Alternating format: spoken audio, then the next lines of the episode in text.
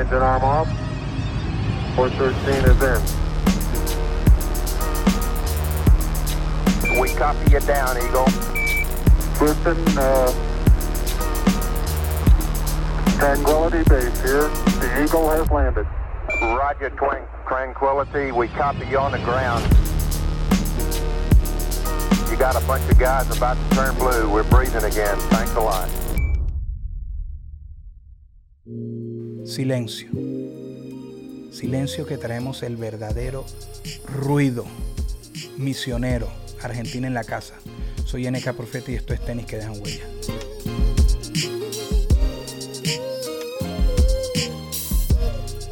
Eres el primer invitado de Argentina y bueno, eh, con, el, perdón de, los fanáticos de otros equipos, hoy me puse esta camisa de Boca, me la estoy estrenando. Yo dije, me la estreno cuando tenga Micio aquí.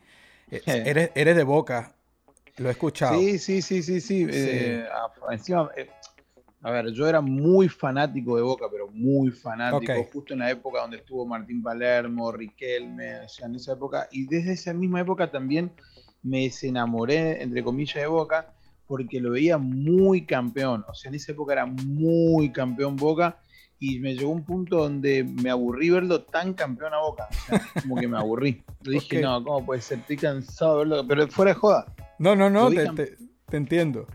Necesitaba como ese, esa cosa de seguir luchando, un equipo que viene, y Boca ya era muy campeón, era muy campeón.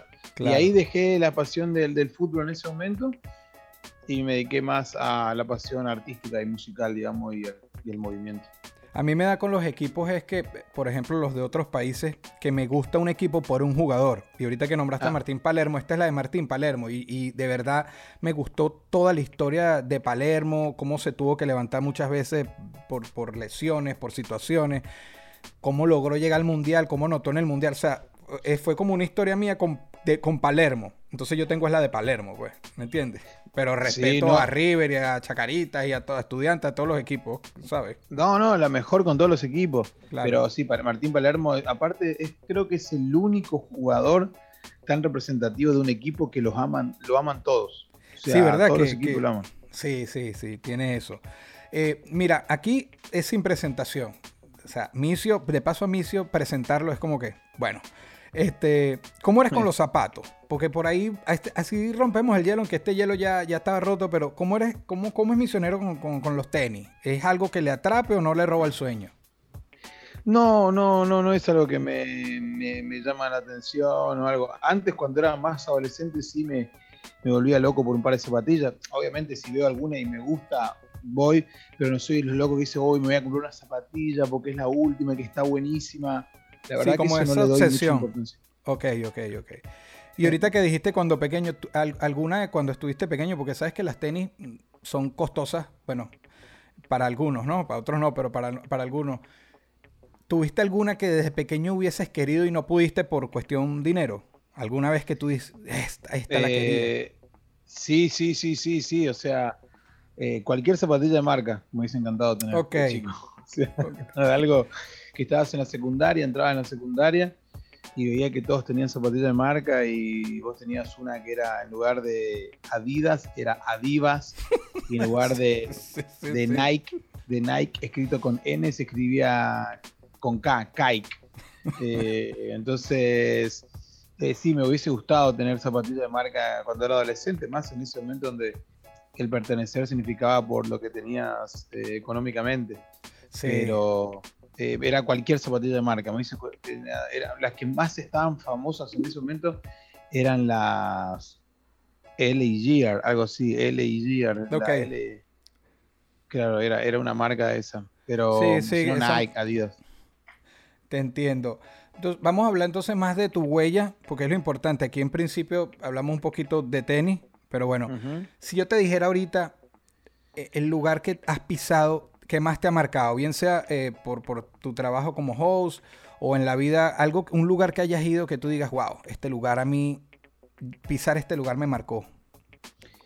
Eh, espiritualmente hablando, ponerlo hablando desde un lugar, fue la primera vez cuando fui a una, eh, en misiones en el interior, le decimos cuando es cerca del campo, fui a una iglesia, tenía creo que 10 años, yo 11 años, y eh, empecé a empezaron a cantar con la guitarra y todos cantando, sí, yo empecé a cantar también y de repente sentí una algo que como una electricidad en el cuerpo, algo re loco, brother. Y desde ahí, ese momento, creo que, fue lo que marcó mi vida. Hasta el día de hoy me acuerdo como algo, lo tengo como presente vivo. Eso es así como algo fuera de lo normal. Eso fue lo primero que me marcó conocer realmente una presencia fuerte como, como algunos conocen como el Espíritu Santo, otros dirán la presencia de Dios, whatever. Eh, yo de ese lugar fue la primera vez que sentí un impacto grande. Y después, eh, hablando ya ahora de grande, lugares que me impactaron y me marcaron, Ok.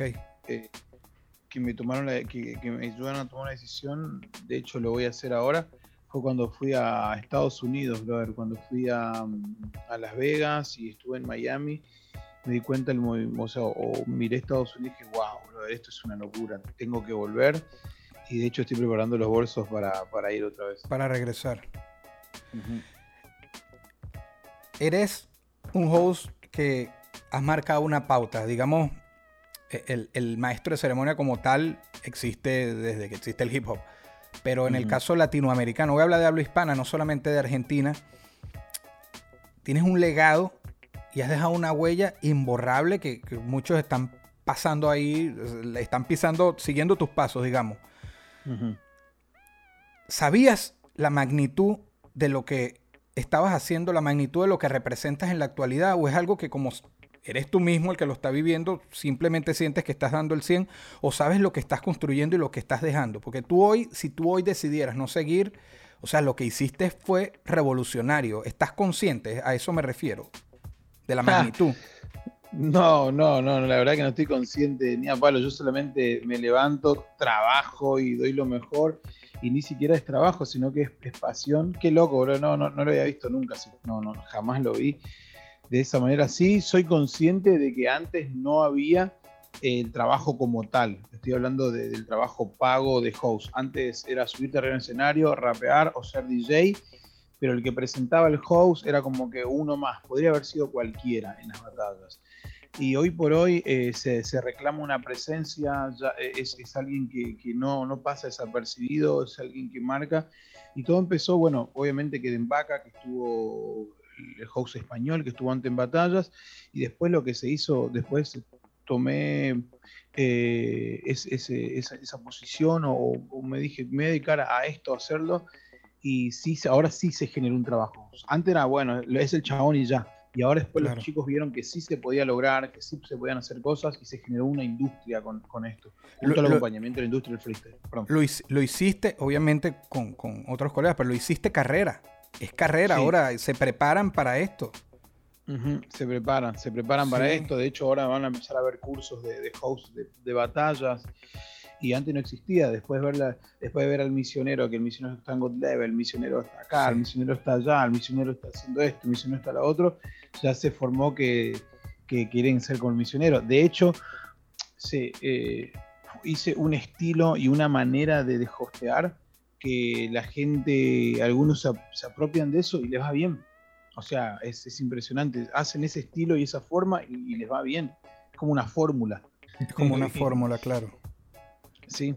No, no, me parece brutal. En mi país, cuando la batalla de los gallos también habían, cuando comenzó, digamos, habían dos maestros de ceremonia, Krusty y, y La Mente, son de, de mi patria y ellos también le daban un agregado. En el caso de, y estoy hablando de algo muy personal, de, en lo personal, como yo llegué a batallas de gallos, por lo menos de Argentina, eh, fue en este caso por misioneros, aunque haya llegado yo tarde a verlas, porque yo lo que hago es disfrutarlas en, internet. Yo llegué era porque eh, vi como un resumen y que de lo mejor de misionero y yo pensaba que era, que era un alguien que había participado Ajá, un freestyler. Y me meto y era lo de ruido y, me encanta como cuando, que, es una cosa de cerebro, como cuando están participando y te ponen a cerrar una frase así de la nada. O sea, que tú, no te puedes dormir, no puedes estar volteando para los lados. no. y yo llegué a las batallas y a pegarme fue con, contigo. Por eso digo que lo que has hecho es gigante y, y hay que valorarlo para el hip hop en habla hispana en general. pues. Uy, qué bueno, quería qué decirlo. bueno que, que lo decís, brother. Eh, sí, no sé. Yo lo único que, que sé que subí arriba al escenario a, a dar lo mejor. Y yo me, me río porque algunos de los chicos dicen, no, porque misionero quiere llamar la atención. Yo le digo, muchachos, todos cuando entramos en el hip hop queremos llamar la atención, absolutamente todos. Si no, no hubiésemos entrado en el hip hop, porque queremos, o queremos dar un mensaje, queremos despertar, o queremos bailar. ¿Era por qué? Porque no nos dan bola y acá tenemos nuestro lugar y nuestro espacio. Claro que queremos llamar la Completamente. atención. Y tú comenzaste freestyleando. Sí, sí, sí, todavía hago freestyle. Yo, Yo comencé sé. batallando, o sea, empecé haciendo freestyle nada más. eh, y después en el 2003, 2004, Ok. empecé a batallar en competencia de freestyle. ¿Cuándo, cuándo- cuándo haces el, el- decides parar tu carrera, aunque lo sigas haciendo, pero de participar y entregarte al 100 con lo de, de ser host, de ser el maestro de ceremonia? En el 2012 yo ya estaba ahí a punto de cumplir 30 años y me subía a, a la tarima así a, a- rapear y me estuve en la última batalla de gallo en 2012. Compito contra Frescolate, paso a la siguiente ronda y cuando iba a competir contra Sony, subo arriba del escenario, miro a la gente, el micrófono así y lo miro a mi contrincante y dije, ¿qué estoy haciendo acá? O sea, así, literal, Sí, digo, sí. ¿qué estoy haciendo acá? Tratando de ser qué, con qué, qué, qué es esto, digo. Bardearlo, que me bardeen, insultarlo. No estoy pasando bien, no, no, no me gusta. Y ahí se terminó el freestyle y dije, pero yo soy buen conductor. Mi papá fue buen conductor, mi viejo era maestro de ceremonia, de hecho fue pastor de una iglesia. Eh, digo, a mí me gusta esto, me gusta el estar con la gente, charlar. Y bueno, y no me quiero, y no me quiero ir del ambiente del freestyle, me gusta el freestyle, pero es de otro lugar. Y ahí Claro. pedí la oportunidad en, en- en Batalla de Gallos, que yo me llevaba muy bien con la gente de ese momento que organizaba todo. eh, y pedí la oportunidad para estar y me dieron la oportunidad de ser maestro de ceremonia. Pedí para patear el penal, lo pateé y creo que metí un golazo. Después, pedí el, tiro, pedí el tiro libre. Yo, ¿quién quiere patear el tiro libre? Yo, yo quiero patear, yo quiero patear. Y creo que mm, salió bien. Bueno, si ahorita uno tuviera que hacerlo, llevar eso como a un, a un cómic de algo, yo más bien veo que agarraste la pelota y no se la querías dar al que te la estaba pidiendo. No, no, es mía. Porque tu Es manera mía. fue, sí, era, era tuya, era, era lo tuyo. Sí, Este, eh, no, te mi escucho, te escucho. oportunidad. No digo Sí. que era mi oportunidad, digo, eh, Claro. es lo que yo sentía adentro. La como un llamado a eso, brother. Claro. Y lo que dices de tu papá, exacto, era maestro de ceremonia literal, literalmente. literal, brother, Sí, literal. Yo de chico, por eso eh, yo me río, porque yo me doy cuenta mucho como host. Me doy cuenta cuando, cuando se apropian de, de estilos o lo que sea. Porque yo lo nutrí muy de chico el tema de oratoria. De muy chico, sé las puestas en escena, sé dónde van, sé dónde se inspiran. Yo, por ejemplo, el, el micrófono, antes yo agarraba así el micro Ajá. y después, para empezar a dirigir el evento, empecé a agarrarlo acá abajo. Bueno, ¿cómo está toda la gente? Empecé a cambiar la forma y la manera cuando empecé a ver a la, la- Porque una cosa era rapear y otra cosa. Entonces, desde ahí te das cuenta, y todos los hosts, la gran mayoría de los hosts, todos agarran el micrófono, agarran de acá arriba o lo que sea. Si lo ves agarrando a alguien acá abajo, eh, porque ya estuvo. A eso es lo que voy, que veo muchas cosas en la oratoria que la gente no la ve. Yo sí la veo. Y tienes el don de la palabra también, porque puedes tener muchas ganas y eso, pero hay, hay un don. Y obviamente tú lo tienes muy bien desarrollado y heredado de, de tu señor padre. Sí. Dar los pasos correctos es complicado en la vida en general. Uno se lleva muchos golpes, pero eres de los que vas por los caminos tradicionales o eres de los que se mete por el monte y abres tu propio camino. No sé si, si me explico un poco con sí, la pregunta. perfectamente. Me gustaría Sí, saber no. qué estilo es Micio. Me meto por los montes, brother, de una. Sin importar nada, me meto. Me meto por los montes, por los tradicionales. Ya el camino tradicional ya está armado, ya se armó, ya se hizo, ya existen esos Bien, caminos. bien. Na- nadar contra corriente no es problema para ti. No, no, no. Sí, es, es un problema. nadar Ah, claro. Pero es- me nace natural, brother. Si Pero se te alguien da. va, sí, alguien va con el verde, yo voy con el azul, brother. No sé, a mí yo voy con el azul. No sé si, pero no, no voy, no, no sigo la corriente. De hecho, yo tendría que haber tenido mucho más seguidores, tendría que haber tenido muchas más cosas. pero desde que empecé a decir lo que a mí me parece por con ciertos puntos, no, no, no, no, quizás no tengo tanta aceptación como hubiese tenido si decía, no, porque eh, eh, ponerle con el tema del aborto o lo que sea, dar mi opinión sobre algo que no está sobre la corriente, siempre me, me, alejó y siempre di mi opinión y no fui muy políticamente correcto a la hora de decirlo y siempre fui de ese lugar. Y cuando tenía que hacer algo de mi carrera, lo hice siempre eh, contra la corriente, brother. Imagínate claro. en nuestra época no había hip hop, no había freestyle, no había nada. ¿Quiénes son esos? Vos tenés que ir de otro lado, este país no es para eso. Argentina no es. Estás en el sur, en el fin del mundo. Nosotros hicimos igual. ¿Y ahora qué querés ser? Host, presentador de eventos. ¿Qué es eso? No, lo voy a hacer acá, pero ese no existe. No importa, lo voy a hacer yo. No importa si existe o no. Digo, siempre voy no en los caminos marcados. No, no, brutal. Y ahorita que, dices lo de políticamente correcto y que, bueno, no voy a hablar por mí nuevamente, ¿no? Pero que hipócrita a veces somos en el hip hop, y me incluyo igual, de que estamos aquí porque no soportamos las cadenas, tantas reglas, se supone que, que no debe haber censura, pero a veces dentro del el movimiento como tal lo hay. Si te sales un poco de, a lo mejor de lo que la mayoría piense, igual vas a recibir un latigazo y yo digo, pero yo lo dije en una canción hace tiempo, pero digo, pero yo entré más bien en el hip hop porque me gustaba la libertad, ¿sabes? De expresarme, de decir, no porque tengamos que estar de acuerdo en todo, pero acá también se lleva cuando medio dices algo por contrario, es como que te crucifican y es como que, pero no entiendo, yo vine para acá porque aquí en, este espacio se suponía que yo me podía expresar, ¿no? Pero... Sí. Sí, no, pero, pasa también que yo siento que tampoco el freestyle no es hip hop como tal, se dividió mucho la rama. O sea, si bien nosotros lo que venimos de la vieja escuela creemos en el hip hop, eh, yo pienso que el freestyle no hoy, hoy en día no está tan... Se ha independizado, digamos. Sí, se está independizando un montón. O sea, yo veo freestylers que no son raperos y veo raperos que no son hip hop. Eh, entonces, vos me puedes decir, o sea, nosotros podemos hablar de un montón de cosas del movimiento de hip hop, pero hay chabones que son re raperos, pero no son hip hop. Hay chabones que son re freestylers, que son re freestylers, pero no son raperos, son freestylers.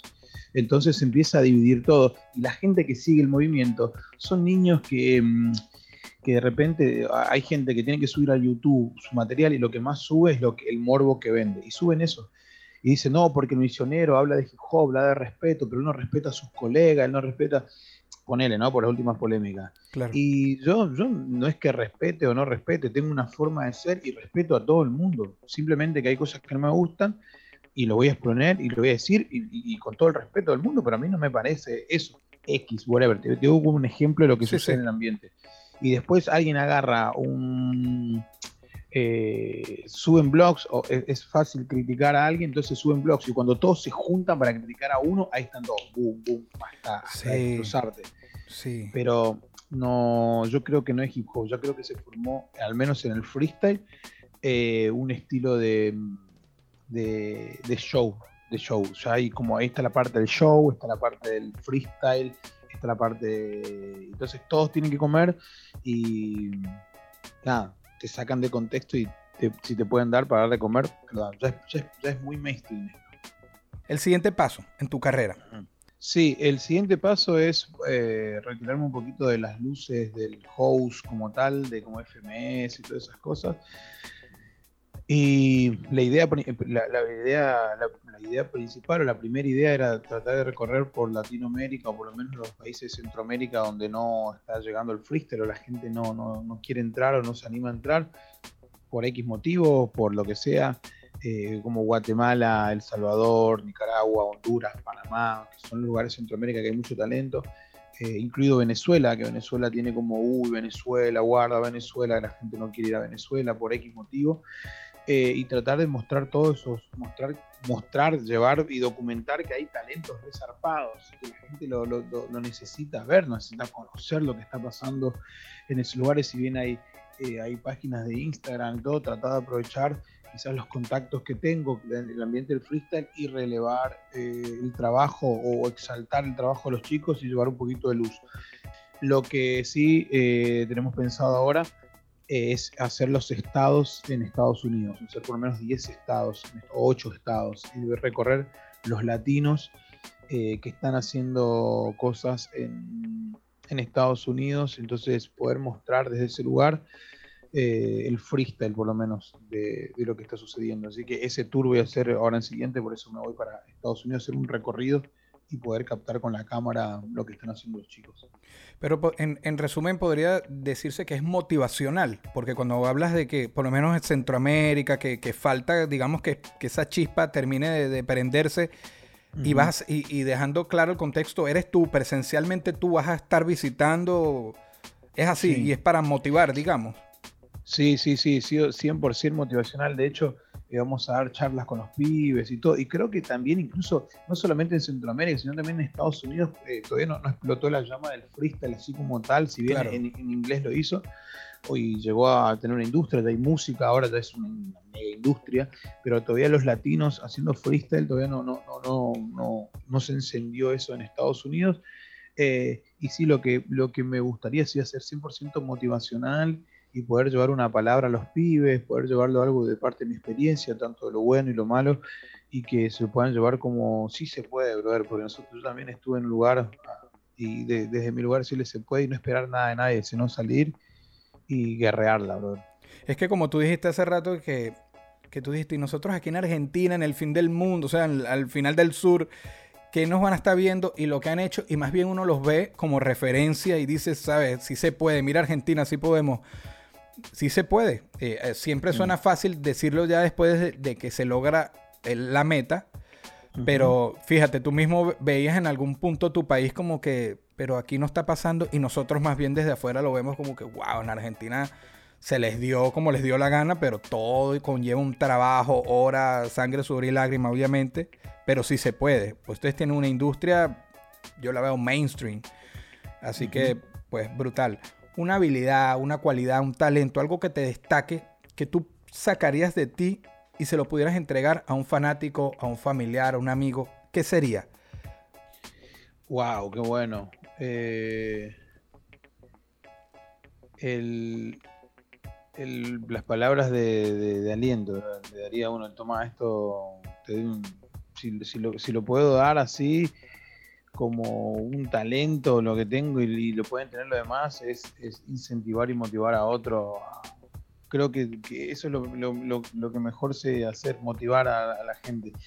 Eh, pero más allá de, del público, de animarlos y estar animados, creo que es eh, lo que mejor me sale, brother. No, ni, ni rapear, ni conducir eventos, nada, creo que es lo que más me gusta, al menos lo que más lo siento, con preparación y cada vez que lo hago, lo hago de una manera que me gusta y siento que me siento cómodo ahí, es dando una charla. Le daría ese, el poder de, de, de levantar al otro cuando está caído. Brutal, hermano. Suponte que hay una máquina para ir hacia atrás, una máquina del tiempo pero no hacia el futuro, con todo lo que tú sabes hoy, con el misio de hoy que está ahí sentado, uh -huh. ¿a dónde te gustaría ir? Dónde quisieras haber caminado o caminar. Puede ser tu propio tiempo o más para atrás. Con todo lo que sabes hoy. Con todo lo que sé hoy, con sí. todo lo que sé hoy. Eh, y me iría quizás a los 19 años, cuando por primera vez conocí lo que es eh, la fama, digamos, y toda esa movida con, con, con, los programas de televisión donde yo estuve en su momento en, en Argentina y me sabría manejar de otra manera en la parte monetaria y económica. Eh, con todo lo que aprendí, con todo lo que aprendí, me creo que iría ahí y hoy estaría millonario.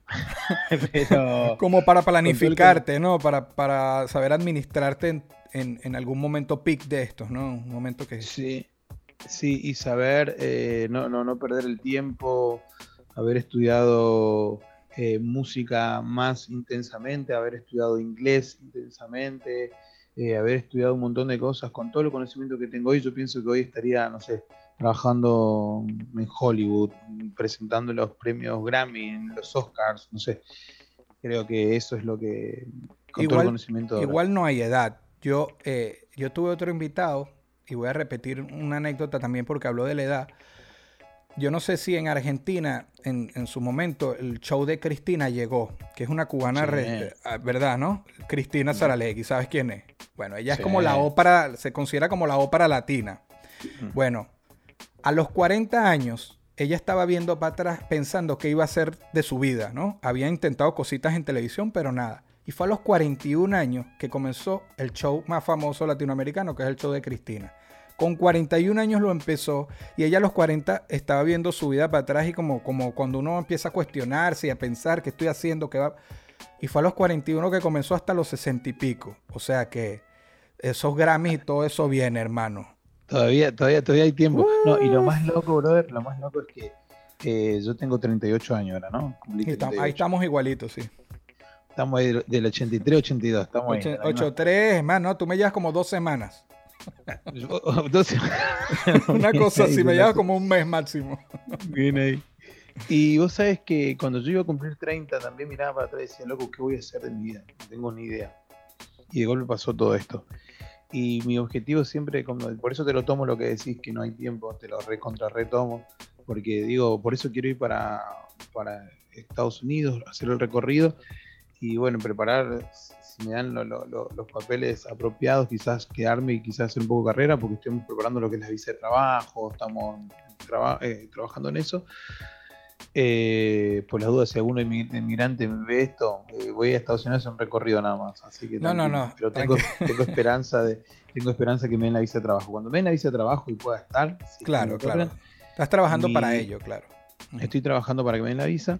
Eh, me gustaría, obviamente tengo la fe de que va a suceder. De hecho, estoy trabajando ahora para, para eh, haciendo podcast para Spotify, he trabajado para Red Bull. Digo, entonces, en algún momento se tiene que dar, no sé cómo, de alguna manera, brother. eh, es, es la fe de los que venimos de abajo, brother, y confiamos. Nos ponemos Claro. de rodillas y decimos, Señor, encargate vos. Yo todavía sé que hay cosas grandes.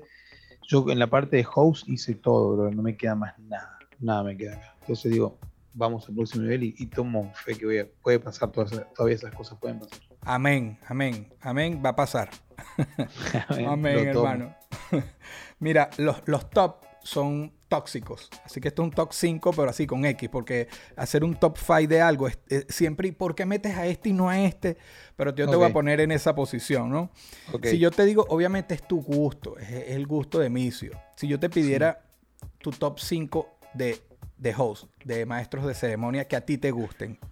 No a sé si es una gusta. posición complicada, pero no los tienes que decir en orden, pero que me nombres 5. Ok. eh, Michael Buffer, Bruce Buffer. eh, en Argentina, Marcelo Tinelli, un presentador zarpado. eh, en Vaca, en España, presentador de freestyle.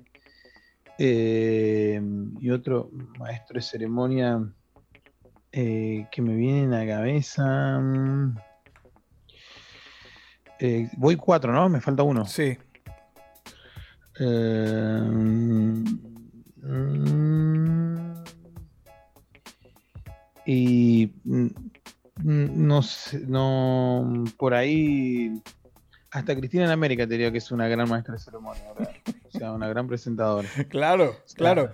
Pero es que tú Eh, eres, eres demasiado inteligente, ¿no? Y te voy a decir, y me evadiste perfectamente, porque en mi mente eh, yo hago mi pregunta y nada, me va a decir los top de, de batallas, pero casi que Geraldo, Cristina, Ópera, te me fuiste. y como me jodiste, y como me jodiste también, yo la quiero dejar así. No, pero ¿sabes por qué te lo digo? Porque mirar, esto te lo digo de corazón, ¿eh? Claro. Yo, por ejemplo, no observo, no observo a, a- tengo como una visión de, lo, de ser presentador. ¿Cuántos hosts hay? En mi época había uno solo, que era en Vaca. Después, y digo, no le voy a robar en Vaca, porque en Vaca ya tiene su estilo, ya existe él. No le voy a sacar, porque si sería como una copia del chabón. No lo voy a hacer.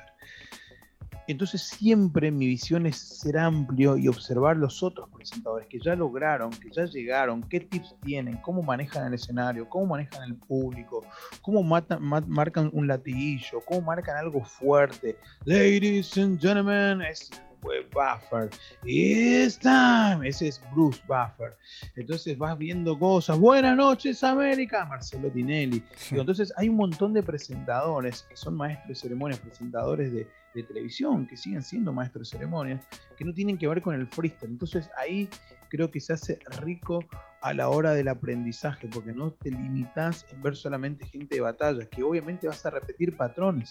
Por eso es lo que pecan Claro. muchos pibes host, pecan en, en- en mirar lo que hago yo y lo sacan tal cual. Y digo, chicos, tienen estilos propios, se pueden mandar, hagan crecer su unicidad. Entonces, siempre miro más allá, bro. No, no, no, pero, pero completamente, y por eso te dije, eh, me jodiste muy bien. y en este caso, ruido. ¿Qué forma, no? Tienes una marca, ¿no? Con, es, con, es un gorila, si no me equivoco. Sí, sí, sí, tal un cual. gorila, Sí, sí, sí. ruido, ¿dónde se consigue tu, tu mercancía? No, y, a- y ahora estoy subiendo una plataforma que va a estar por internet, pero en realidad Ok. se dejé a mi, hermano encargado. Ahora que, que se Bueno, cuando él. sea que sucede, así sea post, que salga esto, yo voy a colocar el enlace cuando el, revisen abajo. buenísimo. porque está brutal y después iré también por la mía en serio. Aprovecho Sí. aquí una cuña a Deportes y Camisetas Rey que, me, que yo les dije, voy a entrevistar a Micio, quiero la de Palermo, nunca la he tenido. Y les mando un saludo a los hermanos. Qué genio que son, bro. sí, sí. ¿Qué son de, Esta- de Estados Unidos? No, no, ¿Son ellos son venezolanos, están en Ah. Chile, están en Chile, pero entregan camisas a todo el planeta y me la Ah. hicieron llegar y yo, pff, sí. Bueno, ahora cu- cuando vayas para New York te voy a llevar las de ruido. Uh, Así que quédate tranquilo que lo tengo ahí, te lo voy a llevar. y eso quedó grabado y tú sabes que yo me pongo fastidioso, agarro este clip Yo, y, yo sé que sí. y te lo mato. está GL, está GL. Sí, sí, sí. Está ya él, sí. Ok. En los zapatos de quién no quisieras estar. En los zapatos de quién no quisiera estar. No quieres de la historia del mundo. De lo que tú quieras, sí. Y tampoco para emproblemarte. No me vayas a nombrar a alguien ahí vecino tuyo que después te metas porque no, No, no. quiero No, dejarte no, en un no. problema. No, no. No quisiera estar eh, en los zapatos que, que no quiero estar ni loco, pero ni por casualidad. eh, de, de- de la gente, de, de un Hitler, ponele. No me gustaría estar nunca en zapatos Ok. de Hitler, ni, ni en sus botas, porque me parece que lo que se recibe de ese lugar es horrible. Eh, y así todo lo contrario, no me gustaría estar en un zapato como eh, el de Jesús, ponele, tampoco, o sea, es muy complicado. Mirá, de, los dos extremos te lo hablo. Sí. Un tipo que quiso maldad y otro tipo eh, son... Para estar en los zapatos de alguien tenés que tener mucha decisión, brother. Wow. Eh, tenés que estar dispuesto a pagar las consecuencias y a pagar el precio por estar en el zapato de alguien, porque mucho les gusta hablar de lejos, mucho les gusta tirar o decir o opinar o lo que sea, pero para estar en alguien hay que ponerse en los zapatos y desde ahí vivir la vida. Eso es lo que No, no, y eso de los dos extremos que pusiste me explotó la cabeza. Brutal, tienes razón, ¿sabes? El- el- la responsabilidad y, y etcétera. Ujú. Y para irnos, en los zapatos, si tienes 24 horas, un día, en los zapatos de quién quisieras estar y por qué, al menos por un día. Wow, los zapatos de. Por un día de Martin Luther King. De Martin Luther King. Me gustaría estar en los zapatos de él. Porque si bien después es, es, es re loco, porque te hablé de Hitler, de Jesús y Luther King, pero Luther King es el que generó una revolución, siguió siendo un ser humano. Eh, y me gustaría poder estar de ese lugar sintiendo tanto amor y tanta compasión por un, por un, por, por un pueblo y, saber que la revolución al final de cuentas lo hicieron a través de la paz y el amor, que él sabía bien claro que él no tenía problemas con los blancos, sino con las personas que hacían maldad. Entonces, eh, ese momento de esa sabiduría y esa cosa, porque Jesús es muy extremo, me hubiese gustado, pero es imposible soportar esos zapatos, no me gustaría. Hitler es malo, pero en el que me gustaría estar sí, en, en- en Luther King, que, que es un ser humano y, y que tenía mucha sabiduría y que vino con un propósito grande. Me parece que es alguien que yo admiro y respeto un montón.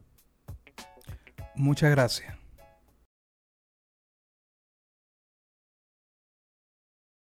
Esto fue una producción, esto fue una producción.